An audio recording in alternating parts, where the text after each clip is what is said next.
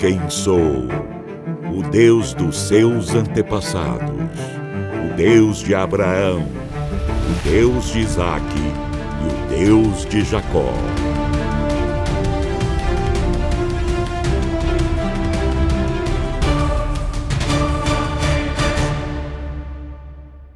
Deus é criador ou destruidor?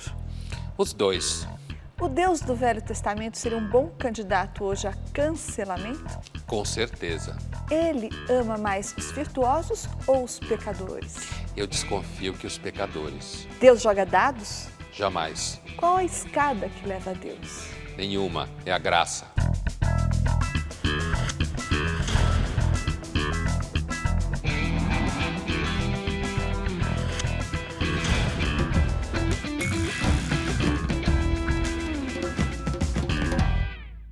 Estamos iniciando mais uma edição do Linhas Cruzadas, hoje para falar sobre um personagem que vive na cabeça de bilhões de pessoas em todo o mundo e há muito tempo, que é o Deus abraâmico.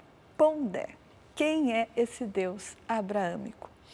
Então, Thaís, antes de tudo eu diria que a palavra que você usou, personagem, é muito importante, porque assim, nós vamos conversar sobre Deus como um personagem do maior clássico da literatura ocidental, que é a Bíblia. A nossa intenção não é dizer que Deus existe ou que ele não existe, ou faltar respeito com a fé de seja lá quem for.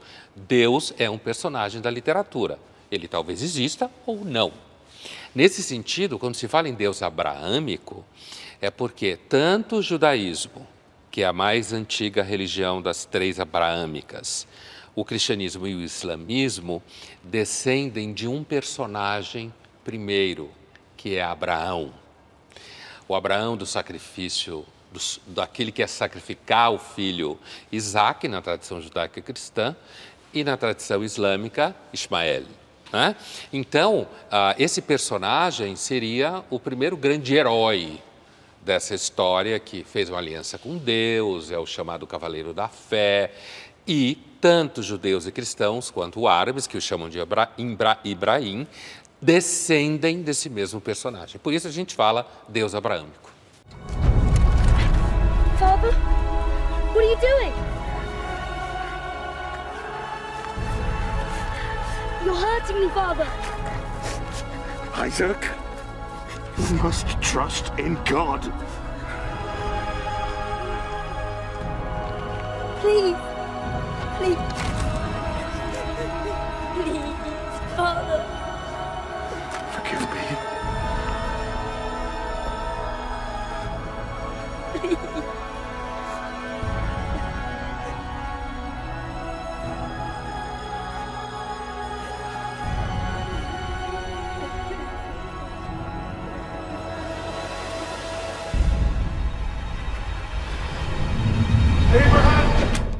Falando nesse Deus abraâmico como personagem literário, como grande personagem ocidental e personagem da Bíblia, Pondé, o que me ocorre é o seguinte: hoje a gente tem essa imagem do Deus, que foi a imagem que ficou, né, do Deus piedoso, do Deus misericordioso, do Deus Pai.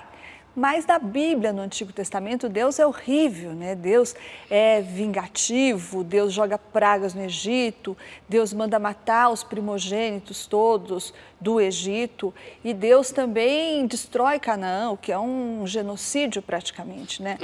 Esse, esse Deus, esse Deus violento, sanguinário e tudo mais, isso é a prova de que, sendo o homem feito à imagem de Deus, Deus também tem traços humanos, é isso? Se a gente tomá-lo como um personagem, ele é completamente humano. Essa evolução do personagem, os junguianos gostam de falar de evolução da consciência de Deus, certo? Essa evolução do personagem, é, ela significa justamente uma transformação daqueles que foram escrevendo, se alimentando de textos anteriores e foram avançando na escrita. Então, a, a, a evolução do personagem é vista como o processo de transformação social histórico justamente daquele povo que foi criando ele, que depois foi usado pelos cristãos e depois foi usado pelos muçulmanos. Agora, já no Velho Testamento, como falam os cristãos ou na Bíblia hebraica, Deus já apresenta características tanto de punitivo quanto de misericordioso.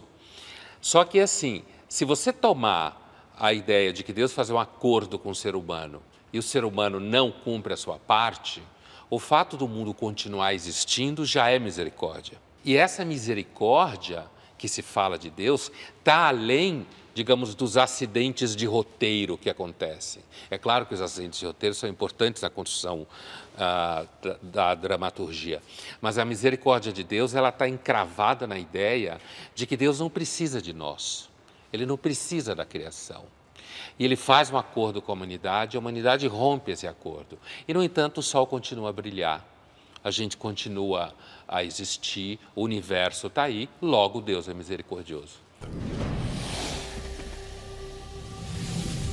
Jewish, Christian, and Muslim traditions trace us all back to Adam and Eve. The book of Genesis says they came from a place called Eden, near the Tigris and Euphrates rivers, somewhere in the ancient Near East. No one has yet found the location of the Garden of Eden, though many have tried. But why do we want to find it? Well, the reason is interesting. The Garden of Eden doesn't just represent the beginning of humanity. It is the beginning of our conversation with God.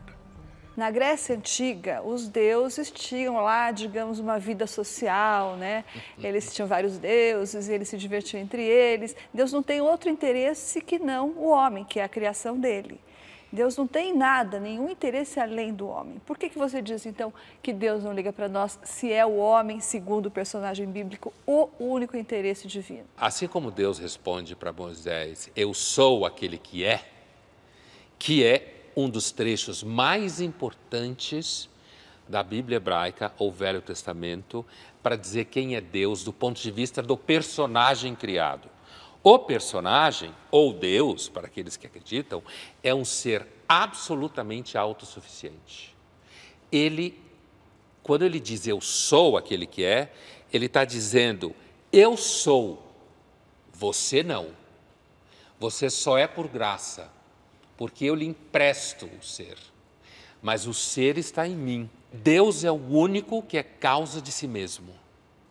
É essa criação que aí tem a narrativa bíblica, depois tem todos os filósofos e teólogos judeus, cristãos, muçulmanos, que foram construindo um monte de reflexão, inclusive a partir desse trecho, que é chamada a famosa teologia do Êxodos, né? quando ele está falando com Moisés no Sinai, que é, é uma espécie assim de DNA, como se fala por aí, desse Deus.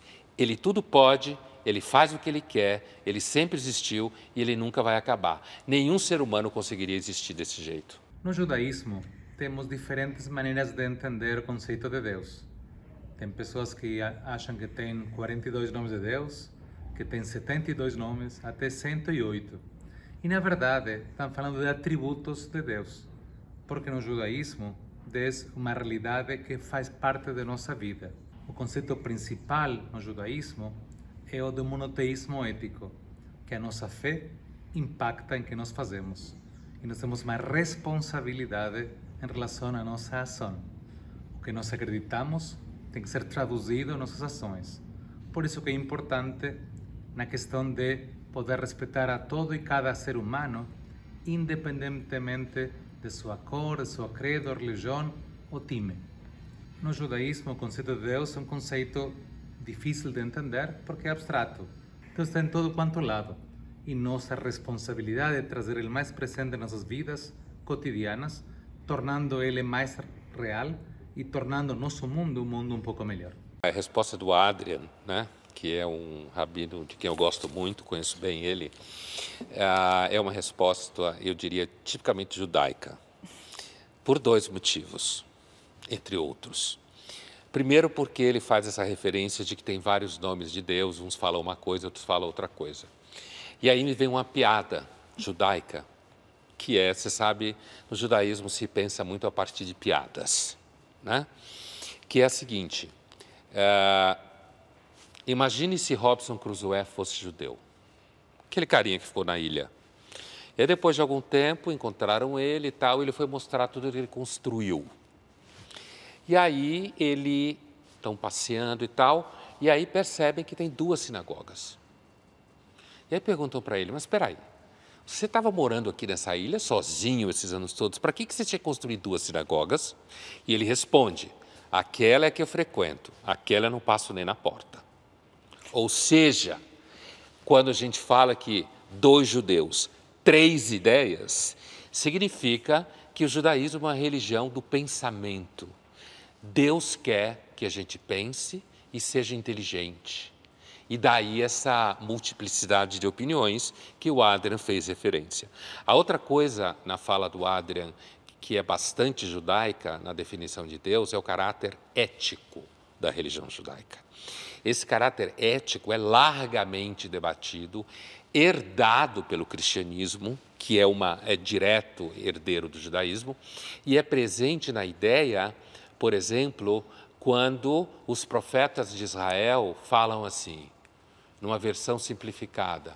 Deus não quer só sacrifícios, Ele quer que você cuide das viúvas e dos órfãos. O que passa a interessar é o que o homem faz, como o homem se comporta, como ele é generoso com outro homem. E não quantos cordeiros, quantos bois ele sacrifica, não é o ritual que importa mais. E olha, Thaís, isso é tão importante que um sociólogo muito famoso, uh, do começo do século XX, início do final do XIX, Max Weber, né? um conceito do Max Weber conhecido como desmagificação ou desencantamento do mundo, que muita gente acha que o Weber estava falando do, da invenção da ciência. Não. O Weber vai dizer que o desencantamento do mundo começa com o profetismo hebraico. E por quê? a desmagificação do mundo começa com o profetismo hebraico, porque os profetas de Israel dizem que Deus não quer mágica. Ele não quer uma relação de você oferece um bicho e ele faz uma coisa para você. Deus quer que você seja uma pessoa honesta, sincera, que cuida dos outros e está preocupado com os outros. But if I say to your children that the God of their fathers has sent me, They will ask, What is his name? And how shall I answer them?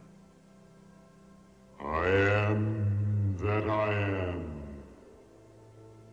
Thou shalt say, I am hath sent me unto you.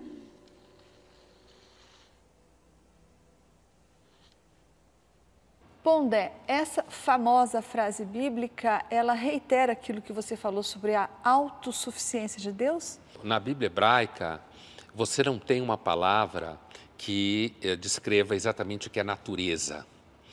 Essa concepção de natureza, de um ser autossuficiente que tem suas próprias leis.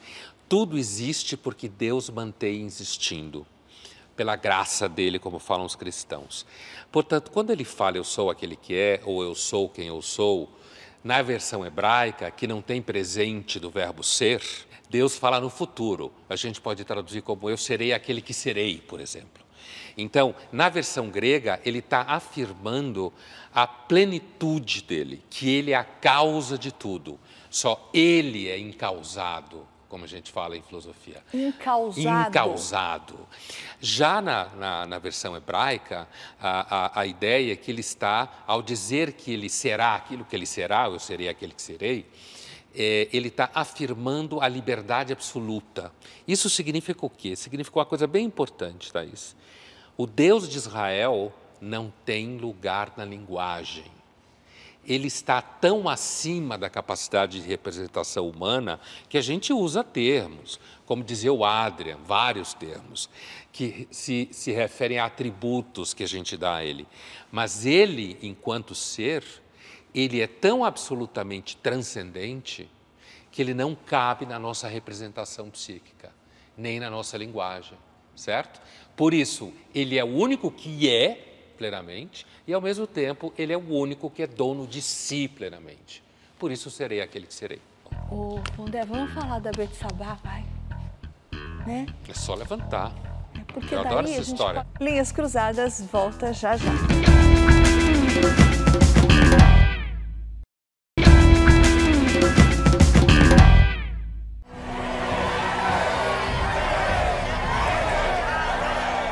Want my crown next? Israel! Will you not kill my descendants? Bury my name! I will not. You are my king. From a hundred men? God is with me.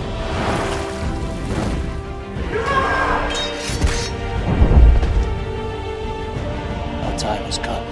David, the people will look to you now to defend them. Unite them. Jerusalem, I'm your home. Voltamos para o segundo bloco do Linhas Cruzadas, que hoje trata do maior personagem da literatura ocidental, Deus. E Deus como personagem literário segundo a Bíblia. E na Bíblia eu queria perguntar uma coisa para o Pondé. A Bíblia conta essa história muito interessante do rei Davi, que é descrito como o bem-amado de Deus, o mais amado de Deus, não é? E o rei Davi não era flor que se cheirasse, né, Pondé? Mas mesmo assim, Deus, segundo a Bíblia, gosta de Davi e tem Davi como o bem-amado. Deus gosta mais dos pecadores do que os virtuosos? A questão aqui é que o Davi, na tradição judaica, ele é dito como aquele que tem o coração no lugar certo. O que, que significa isso? Significa que não mente, que não finge. Não mente para Deus? É, para Deus com certeza, mas não adianta mentir para Deus, porque Deus sabe tudo. Não mente para ele mesmo, Davi.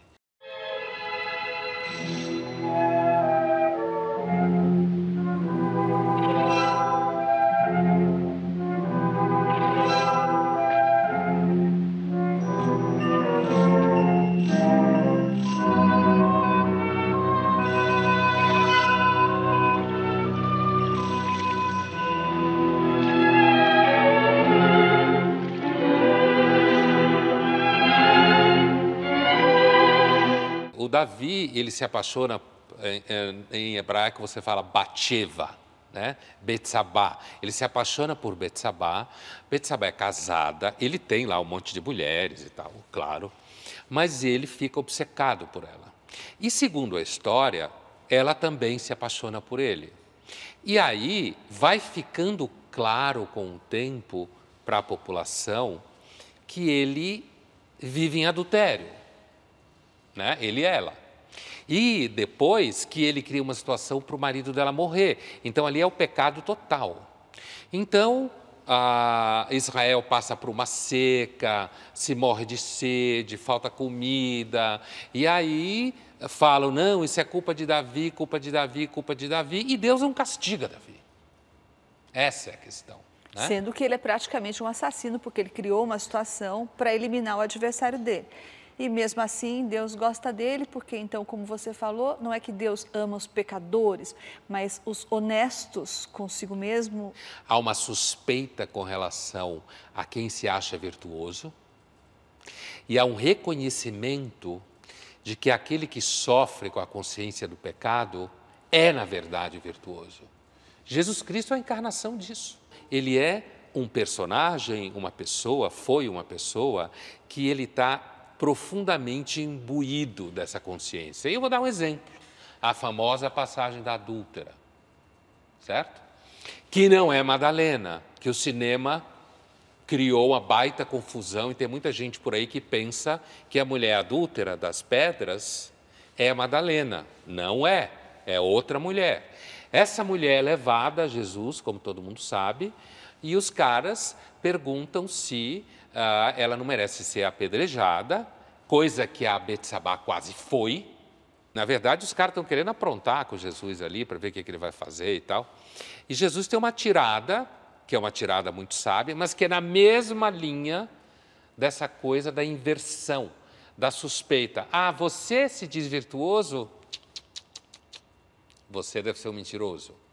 Ah, você está sofrendo com a dor da culpa de que você reconhece o que você faz, chega aqui. Ou seja, quanto melhor você se acha, mais longe de Deus você está.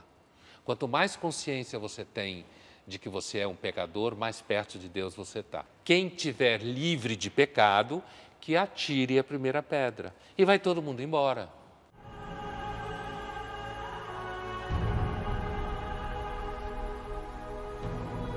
I'll give my stone to the first man who tells me that he has never sinned.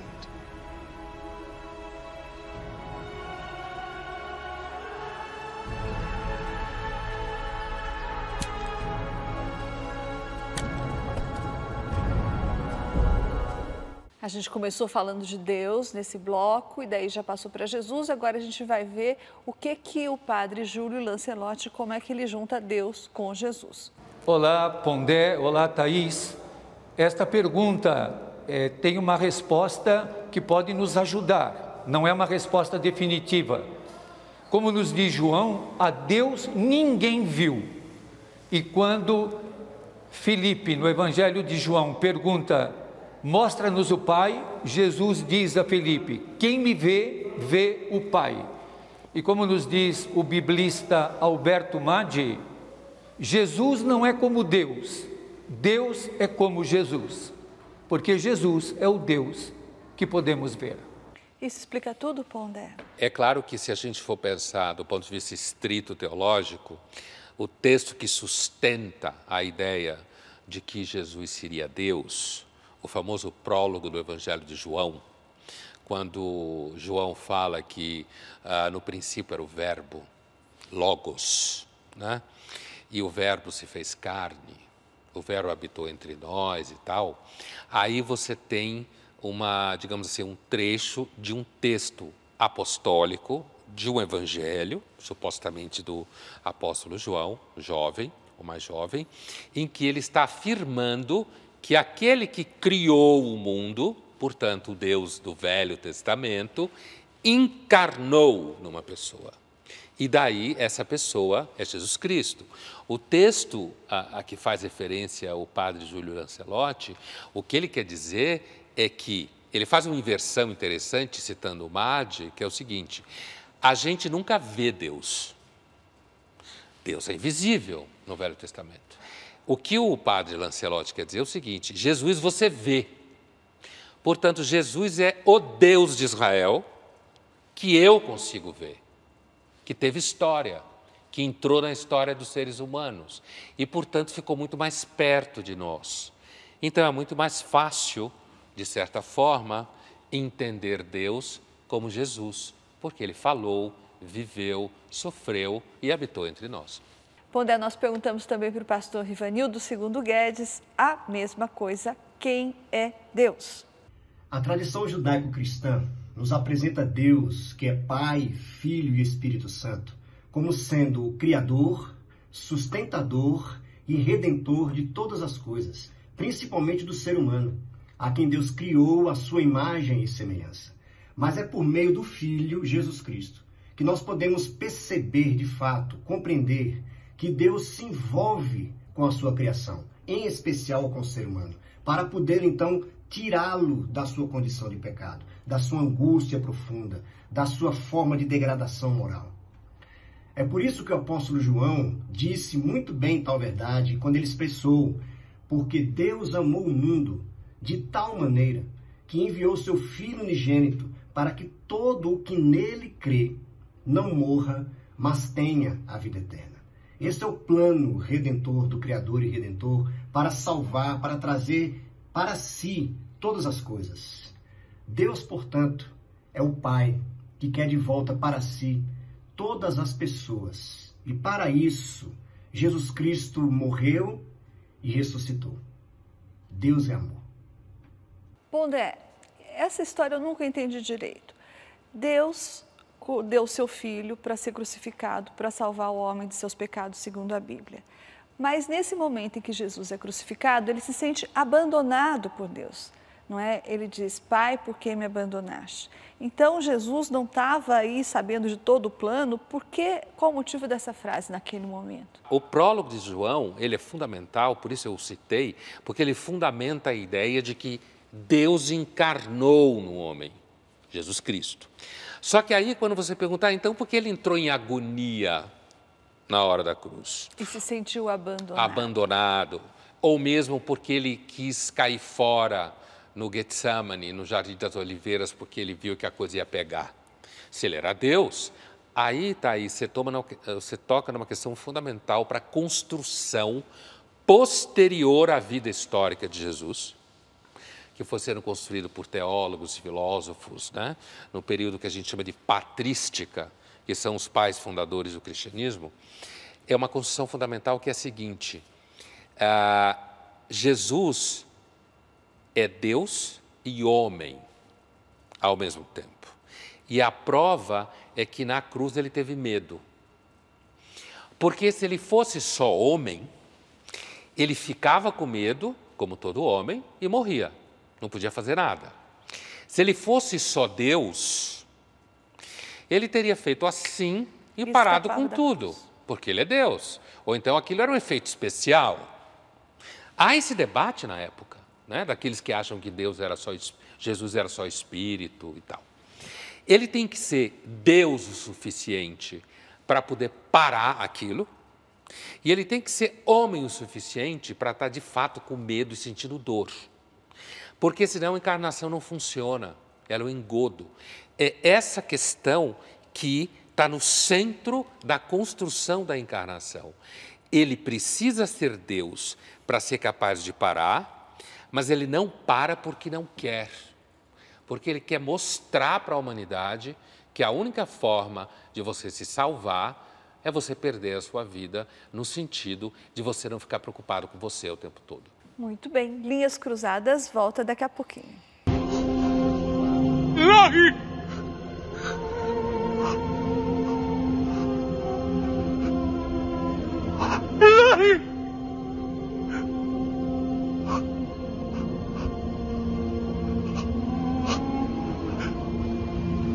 Santo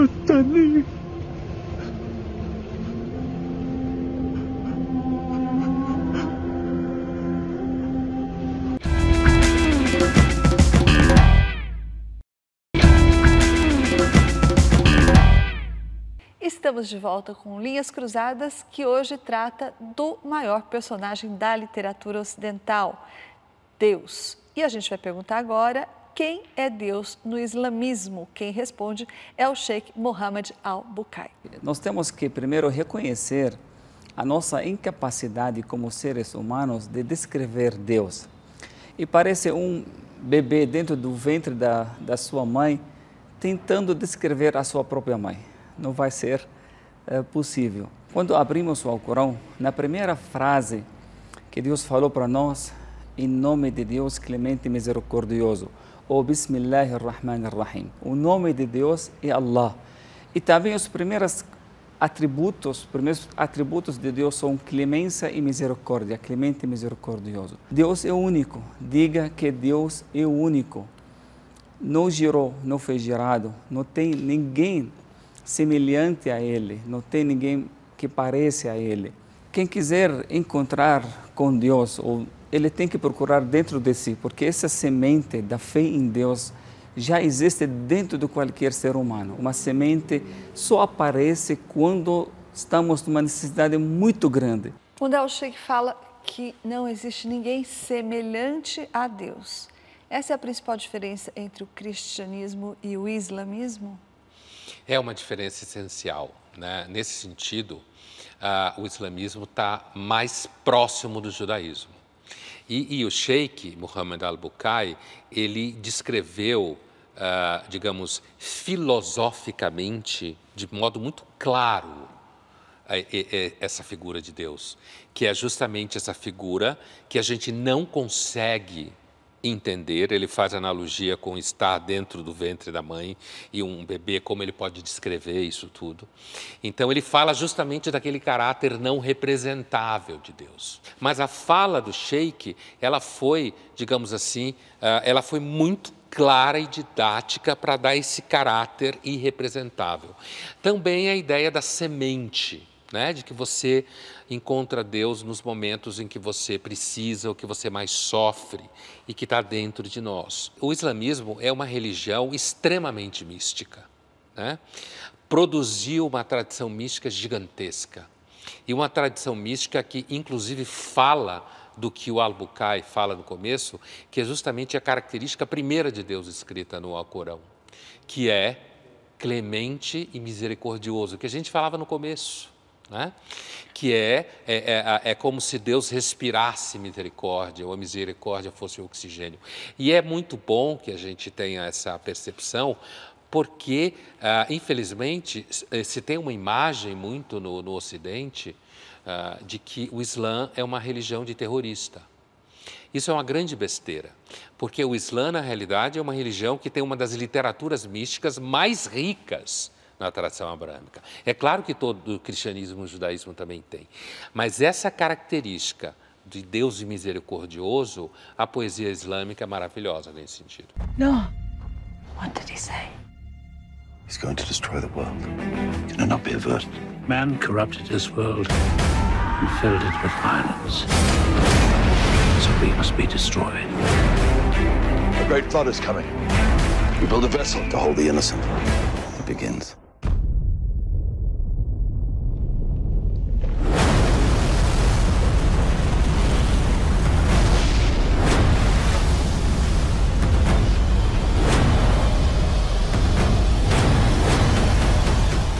Você falou que no islamismo a principal característica, ou as principais características, são a clemência e a misericórdia, as características divinas, que são coisas muito diferentes, como a gente falou lá no começo, daquele Deus descrito pela Bíblia no Velho Testamento, que é um Deus que hoje estaria sujeito até a cancelamento, não é? De tão misógino, inclemente, raivoso, tóxico, diriam alguns, né?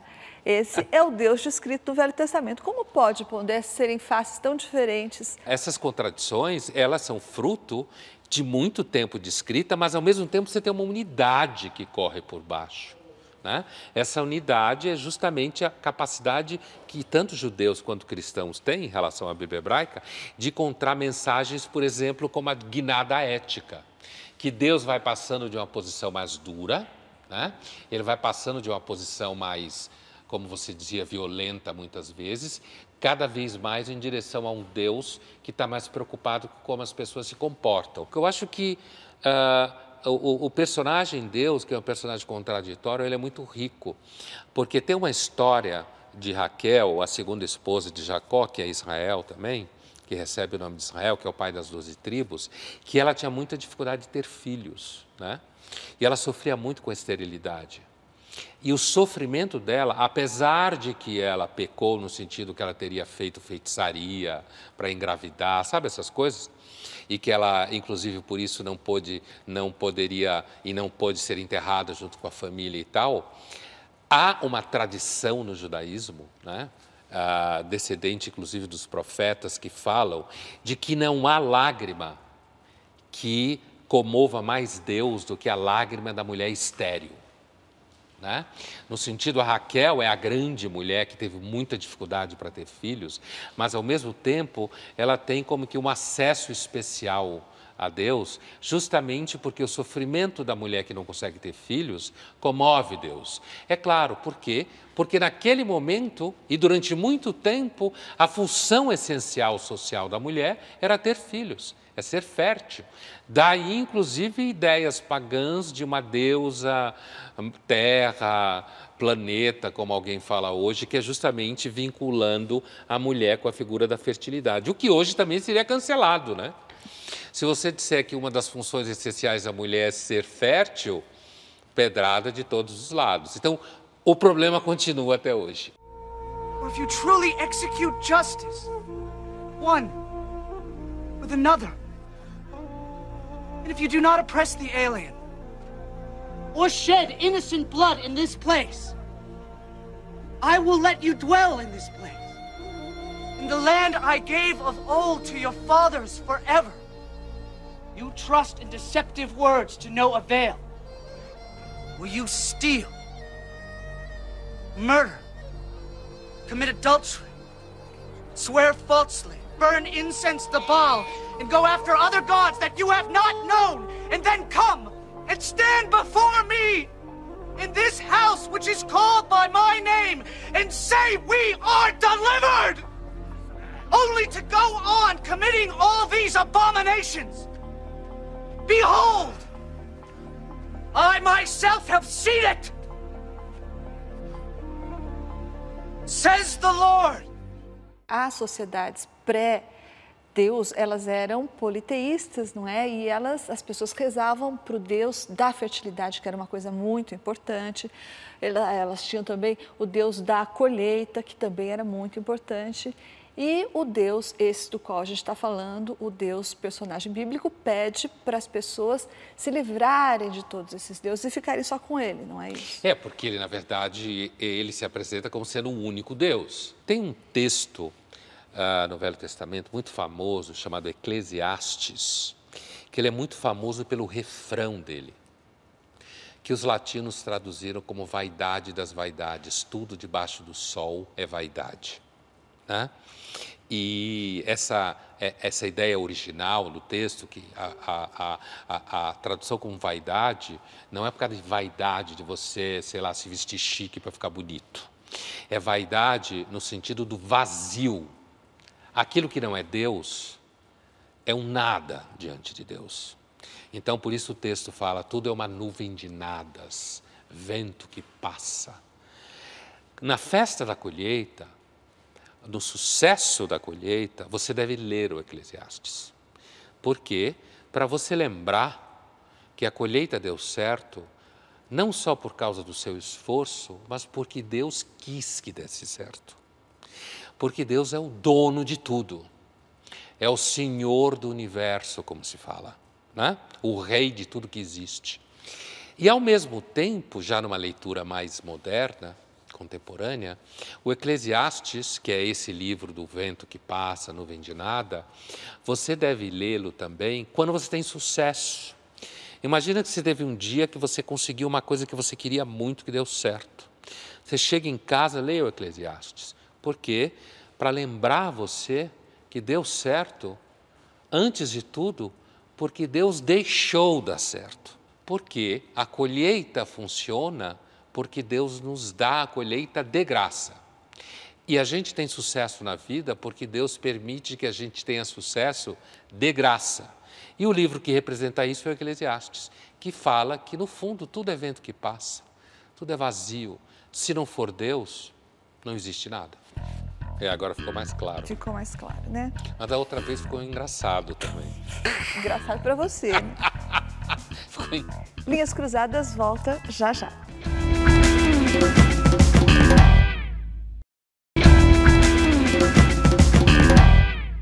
And God points out this guy Job, his servant, showing how righteous and good he is. And then one of these angelic creatures approaches. He's referred to in Hebrew as the Satan. So he thinks Job is just working the system?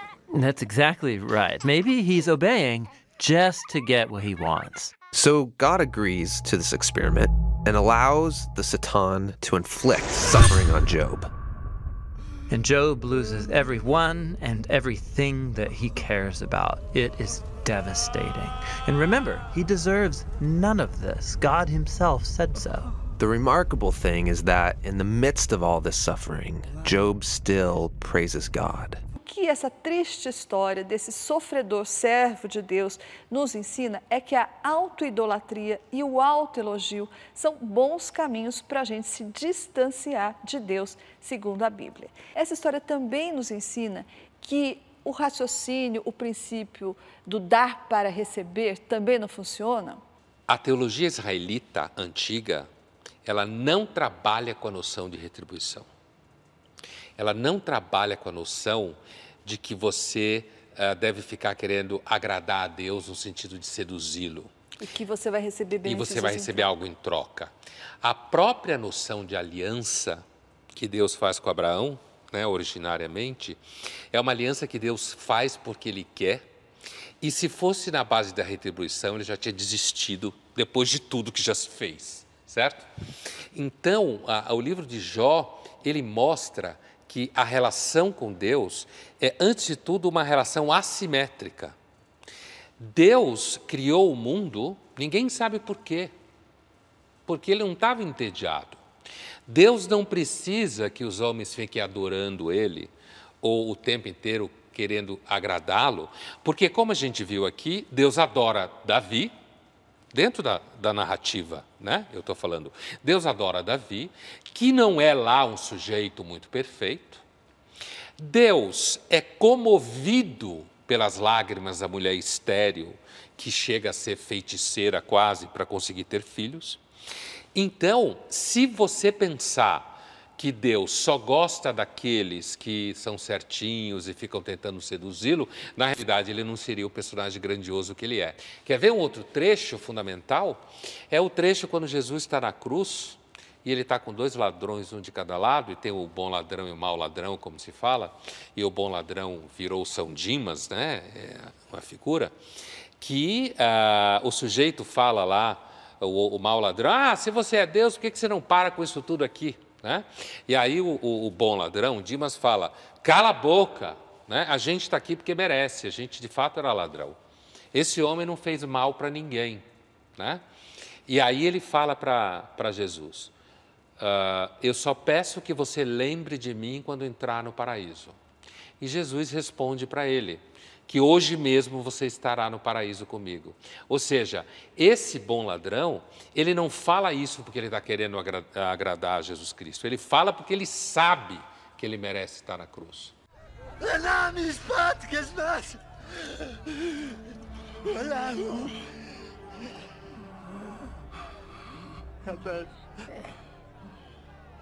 واحد باكر هالمشبات أنت تشبت عني أنت صديق به أشعل هذا أنت تقول لي أدني بسم نادي ديت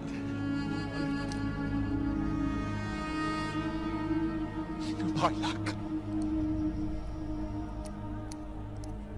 You might not with me. Então, se não adianta você tentar agradar a Deus, seja com palavras, seja com sacrifícios, seja com ofertas, se essa, esse princípio da retribuição não funciona, então também a chamada teologia da prosperidade não funciona? A teologia da prosperidade, ela é uma teologia que pressupõe o seguinte: se você aceitar o Espírito Santo, se você aceitar Jesus no coração, então você vai ter sucesso na vida. Então ela é uma teologia da retribuição. Outra crítica que se, é fei, que se faz comumente à teologia da prosperidade é que ela acaba sendo terrivelmente materialista.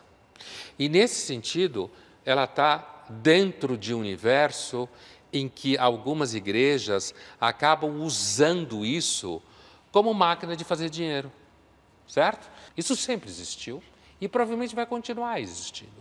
O que não significa que todos os ministros religiosos o façam, mas é uma dúvida em todas, e aí para além da tradição israelita, judaica e islâmica, né? que explora as pessoas, por quê? Porque o ser humano é frágil. Where's Missy? Missy! Where's Missy? Sorry, Mac, they haven't seen her. Missy! Missy! I was scared. I didn't know what to do. Possible suspect sighting? Ground teams found the truck in the mountains. I'm really sorry, Mr. Phillips.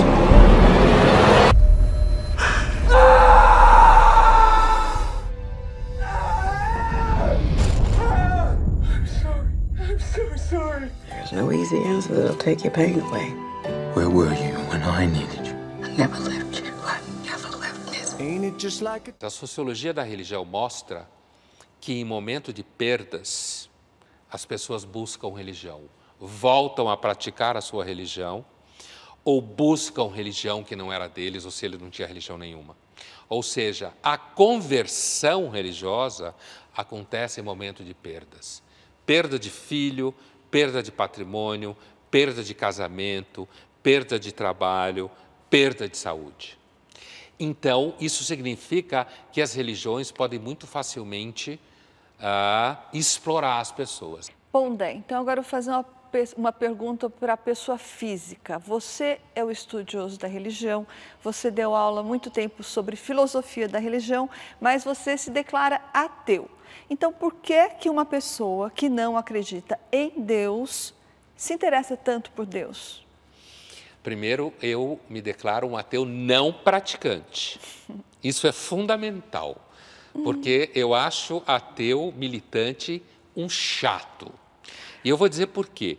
Porque eu acho que a posição ateia é, na realidade, a mais óbvia e a mais fácil. Por isso que eu já escrevi textos na Folha que eu dizia eu irei ateu com oito anos, o que não é verdade. Mas a intenção era dizer que ser ateu é muito fácil, principalmente se você parte do ponto de vista que Deus é bom. O mundo é do jeito que é. Quem estuda religião sabe muito bem que não tem nada a ver essa coisa de acreditar em Deus para estudar religião. Você tem um número gigantesco de pessoas que estudam religião e não acreditam. Existe até uma, uma expressão para isso que é o ateísmo metodológico. Quando você não acredita, você está distanciado do objeto.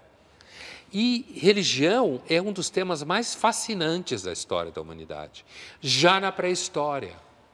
É uma das formas de você uh, se aprofundar mais na condição humana, mais no sofrimento humano, mais nas tentativas de solução desse sofrimento, e é ancestral. Eu, pessoalmente, especificamente, eu, a primeira vez que eu li a Bíblia, eu devia ter lá 12, 13 anos, alguma coisa assim, e assim, eu sempre achei Deus um personagem fascinante.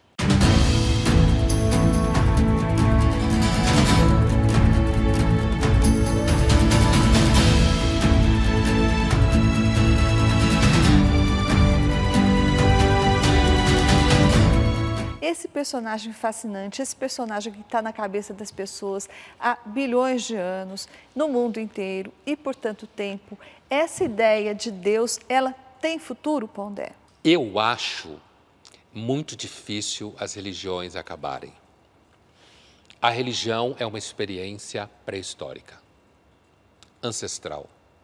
Nós somos seres profundamente desamparados. A maior parte da humanidade é religiosa de alguma forma. O que a gente observa na sociologia da religião é que em alguns países onde você tem condição material mais igual e melhor, você tem uma, uma maior presença do que se chama ateísmo orgânico, que é um ateísmo em que você vira ateu sem querer. Você nem sabe por quê. Você vive num ambiente materialmente razoável, que não tem tanta desigualdade, você vive num ambiente de liberdade religiosa, isso acaba levando a você a uma condição de um certo ateísmo sem querer, que a gente chama de ateísmo orgânico. Porém, mesmo nessas sociedades, você tem pessoas religiosas. Mas espera, Pondé, aí você está falando das religiões. As religiões, na sua opinião, não morrerão. Mas e o nosso personagem? o Deus da Bíblia, que durou 4 mil anos, você acha que ele tem condições de durar mais 4 mil anos? Até agora ele vai indo muito bem, obrigado, né?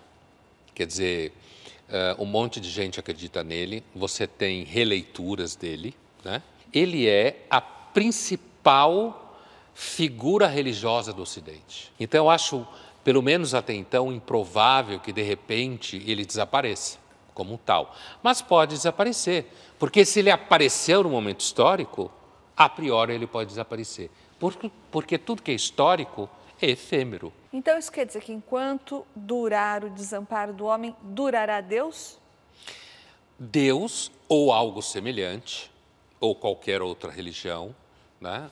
porque o desamparo humano é estrutural, é fisiológico. Veja o que está acontecendo com a gente durante a, a, a peste que a gente está atravessando. Ele é psicológico.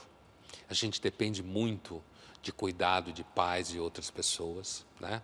É social o desamparo, o trabalho para se fazer com que as pessoas não sofram, feito infelizes o tempo inteiro. E é ontológico, como se diz em filosofia, está na própria estrutura da nossa condição humana. A gente é frágil, a gente é dependente. Então, não existe ser humano que não seja desamparado. E isso significa que Deus vai continuar tendo emprego. Linhas Cruzadas fica por aqui. Até a próxima semana.